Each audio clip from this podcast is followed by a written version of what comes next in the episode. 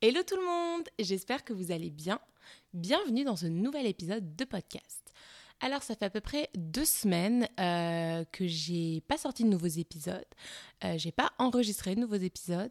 Euh, j'étais en vacances, j'étais à l'étranger, ensuite j'ai passé du temps avec ma famille, avec mes amis. Bref, je suis super contente d'être de retour et d'être de retour aujourd'hui avec un sujet qui est important pour beaucoup d'entre nous, c'est-à-dire avoir une peau en pleine santé, avoir une jolie peau. Mais alors voilà, notre peau est un peu sur le front de bataille tous les jours, attaquée par la pollution, malmenée par le stress, perturbée par une mauvaise hygiène de vie, bref.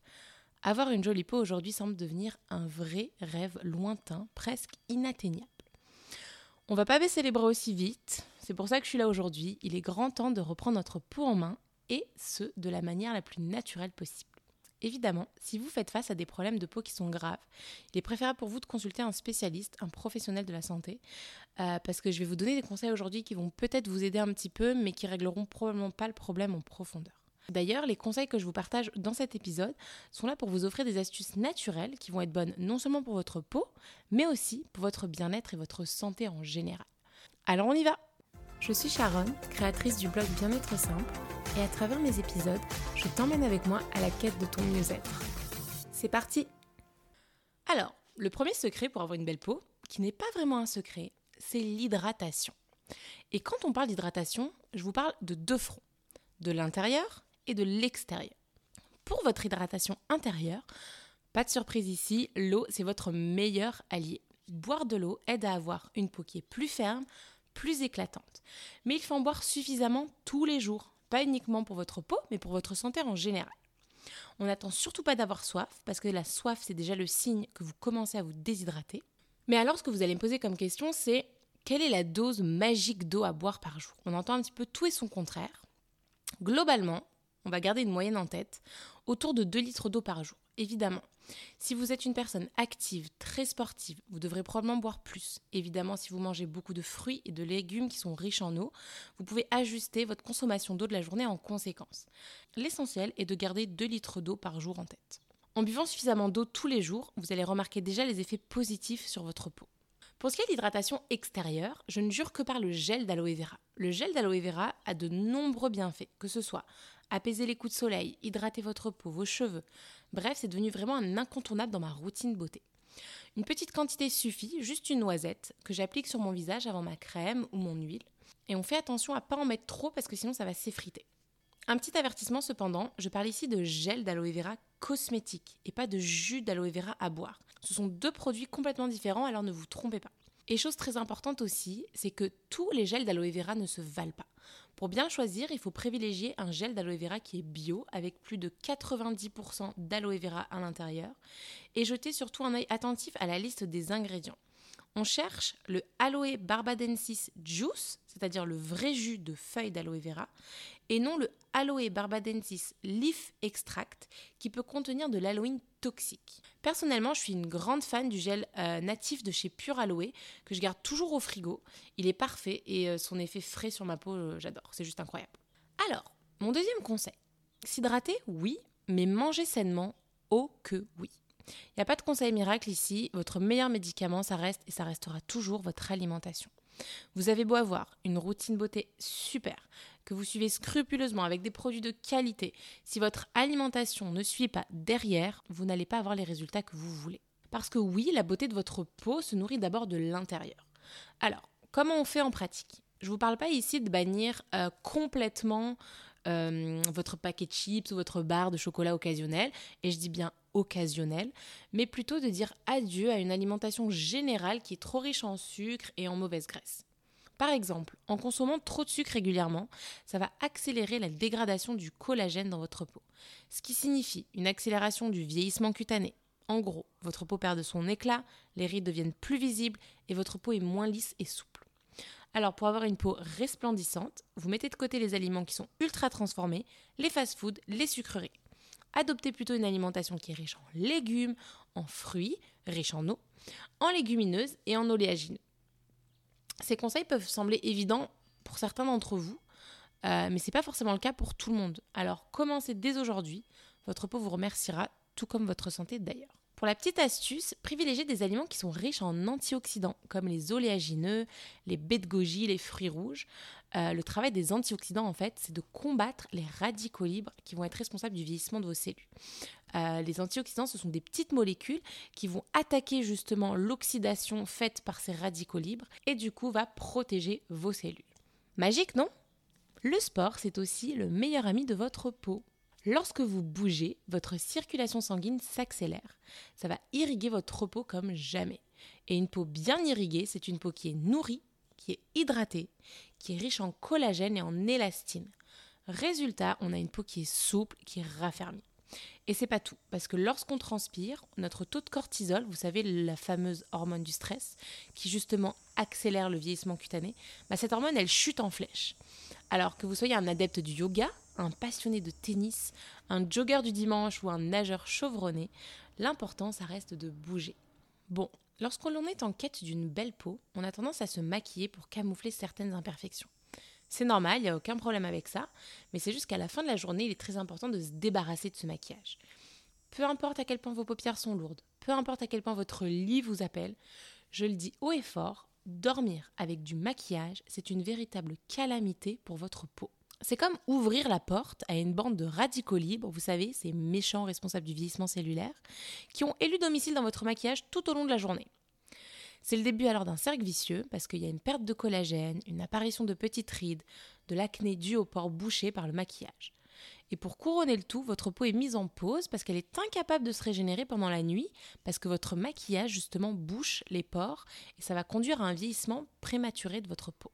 Évidemment, si ça arrive une fois ou deux, c'est pas de panique, c'est pas grave, mais il faut se le graver dans la tête. Dormir avec son maquillage, c'est super néfaste sur le long terme.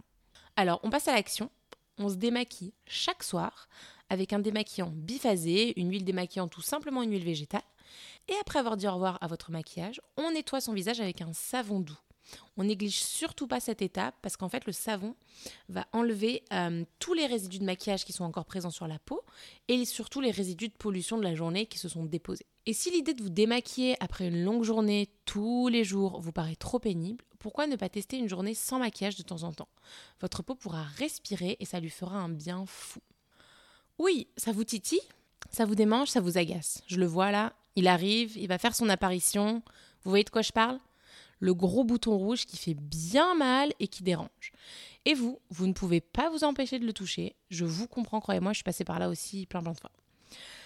Le hic, c'est que nos mains et nos ongles sont une véritable colonie de bactéries et quand on touche nos boutons, nos points noirs et compagnie, on introduit ces bactéries sur notre peau. Et le problème, c'est qu'on risque d'aggraver l'inflammation. Alors la meilleure stratégie, c'est de garder ses mains dans ses poches et de laisser notre peau s'occuper du reste. Bon, plus facile à dire qu'à faire, parce que ça fait mal, ça dérange. Alors qu'est-ce que je fais en attendant moi? Pour éviter de toucher tout en soulageant votre inconfort, prenez un glaçon vous allez le poser sur votre bouton entre 20 secondes et 1 minute maximum. Ça va apaiser la zone. Ensuite, vous appliquez une ou deux gouttes d'huile essentielle de titri d'arbre à. Ça va vous soulager et ça va aider votre bouton à disparaître plus rapidement. Cette huile essentielle, elle est simplement parfaite pour atténuer les imperfections car elle est antibactérienne et anti-inflammatoire. Mais on manipule toujours les huiles essentielles avec précaution.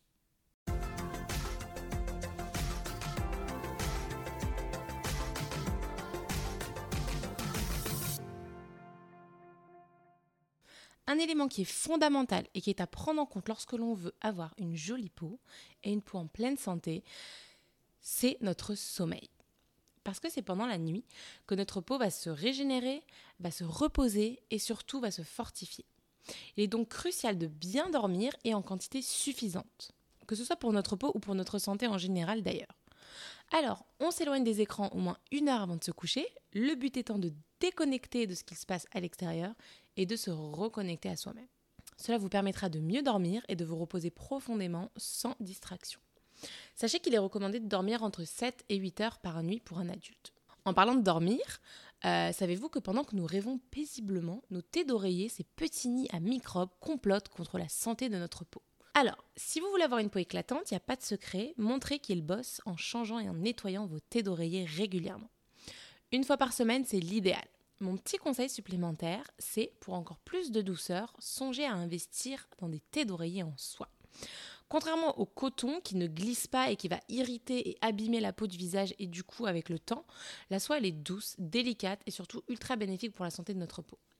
Alors dites au revoir au frottement irritant et faites de beaux rêves sur un doux nuage de soie. Bon, devinez ce que vous touchez sans cesse et que vous plaquez sur votre visage à tout bout de champ. Eh bien, c'est ce petit gadget technologique inséparable qui est notre téléphone.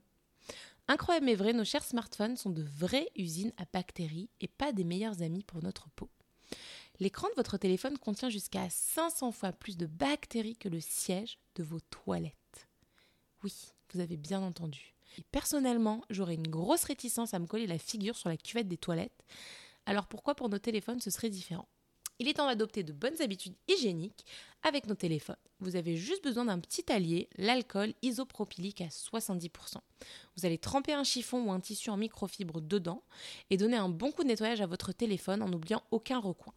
Et on n'oublie surtout pas la coque, une petite douche avec de l'eau et du savon lui fera le plus grand bien. Puis tant qu'à faire, on en profite pour nettoyer nos claviers d'ordinateur, nos souris, nos AirPods, bref, c'est le grand ménage.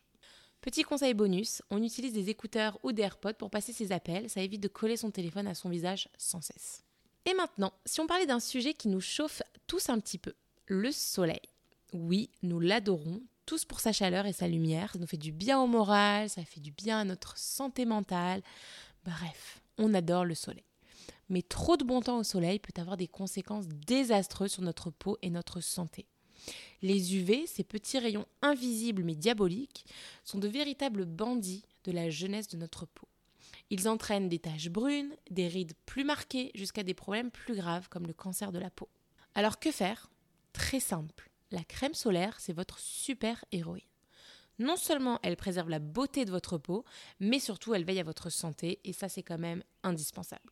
Et on n'en met pas seulement quand on va passer la journée à la plage, non non, on parle ici de tous les jours, quelle que soit la saison, car même une simple balade en ville peut causer des dommages à votre peau sur le long terme. C'est une question qu'on me demande souvent, est-ce qu'il faut vraiment mettre de la crème solaire tous les jours? Et la réponse c'est oui.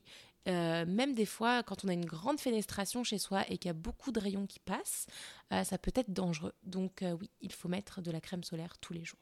On intègre donc la crème solaire à notre routine quotidienne. Et on n'oublie surtout pas la peau délicate autour des yeux. Alors on chausse ses lunettes de soleil et on les laisse bloquer les UV pour protéger nos yeux et éviter des petites rises sournoises tout autour. Est-ce que vous avez une routine beauté? Et si oui, est-ce qu'elle est vraiment adaptée à vos besoins? Le premier commandement d'une routine beauté réussie, c'est de connaître son type de peau. Est-ce que vous êtes plutôt peau normale, peau mixte, peau sèche? Selon votre réponse, vous saurez exactement comment dorloter votre peau et éviter les faux pas. Personnellement, je suis de celle qui pense qu'une routine beauté doit être très simple et minimaliste. Inutile de se tartiner de six crèmes et autres sérums, il suffit d'avoir les bons produits et de laisser sa peau respirer et faire son travail. Pour ma part, ma routine est simple. D'abord, j'applique une eau florale sur mon visage qui va changer en fonction de mes envies et des besoins de ma peau. Rose, lavande, arbre à thé, citron, vraiment vous avez l'embarras du choix. Ensuite, j'applique une noisette de gel d'aloe vera pour une hydratation optimale. Ensuite, une huile végétale ou une crème de jour qui va nourrir ma peau en profondeur, de l'huile de jojoba, de l'huile d'argan, de carotte, d'amande douce, bref. Et je termine par ma crème solaire quand il s'agit de la routine du matin. Le soir, j'introduis un savon doux saponifié à froid pour un nettoyage en douceur. Si je suis maquillée, je vais d'abord me démaquiller avec une huile végétale et ensuite je vais passer avec un double nettoyage avec le savon. J'ajuste uniquement l'eau florale et l'huile végétale en fonction des saisons, de mes envies ou des besoins de ma peau. Je vous conseille également de faire un gommage doux toutes les deux semaines. Pourquoi pas le dimanche? Et si vous pouvez, offrez-vous un soin du visage en institut à chaque changement de saison. Ça va aider votre peau à combattre les agressions extérieures dues au changement du temps. Et souvenez-vous, votre routine doit être une réponse à ce que votre peau vous dit. Le but, c'est de lui donner les outils nécessaires pour qu'elle puisse faire son travail de régénération. Soyez à l'écoute et votre peau vous remerciera. Mon dernier conseil est très simple. Dites au revoir aux produits trop abrasifs, remplis de pétrochimie et de perturbateurs endocriniens. Il est temps de se tourner vers des produits qui sont plus naturels, en gros guillemets, qui contiennent peu d'ingrédients ou qui sont bruts. Dites alors bonjour aux huiles végétales, aux gels d'aloe vera, aux eaux florales, aux hydrolats, aux huiles essentielles. Bref, vous avez une panoplie de produits de super qualité pour avoir une peau éclatante. Petite précision, n'ayez pas peur si votre peau réagit un petit peu lorsque vous passez au naturel. Elle a simplement besoin d'un moment de détoxification des produits conventionnels. tenez bon car au bout du chemin, vous serez tellement heureux d'avoir fait la transition. La grande conclusion de cet épisode, c'est qu'avoir une peau parfaite, entre guillemets, ça n'existe pas. Mais il est possible d'avoir une peau en pleine santé, éclatante, qui est le reflet de vous-même. Il suffit simplement d'adopter les bons gestes et surtout d'avoir une bonne hygiène de vie. Il n'y a pas de recette miracle. Alors, est-ce que vous êtes prêt à faire briller votre peau de mille feux? Je vous remercie d'avoir écouté cet épisode en espérant qu'il vous guidera et vous apportera des réponses. N'hésitez pas à vous abonner à ce podcast, à le partager ou à laisser un commentaire. Vous pouvez également me suivre sur les réseaux sociaux sous le nom de Bien-être Simple. Et si vous avez envie que j'aborde un sujet bien-être en particulier, faites-le moi savoir en DM ou par email. Vous trouverez toutes les infos en description de cet épisode.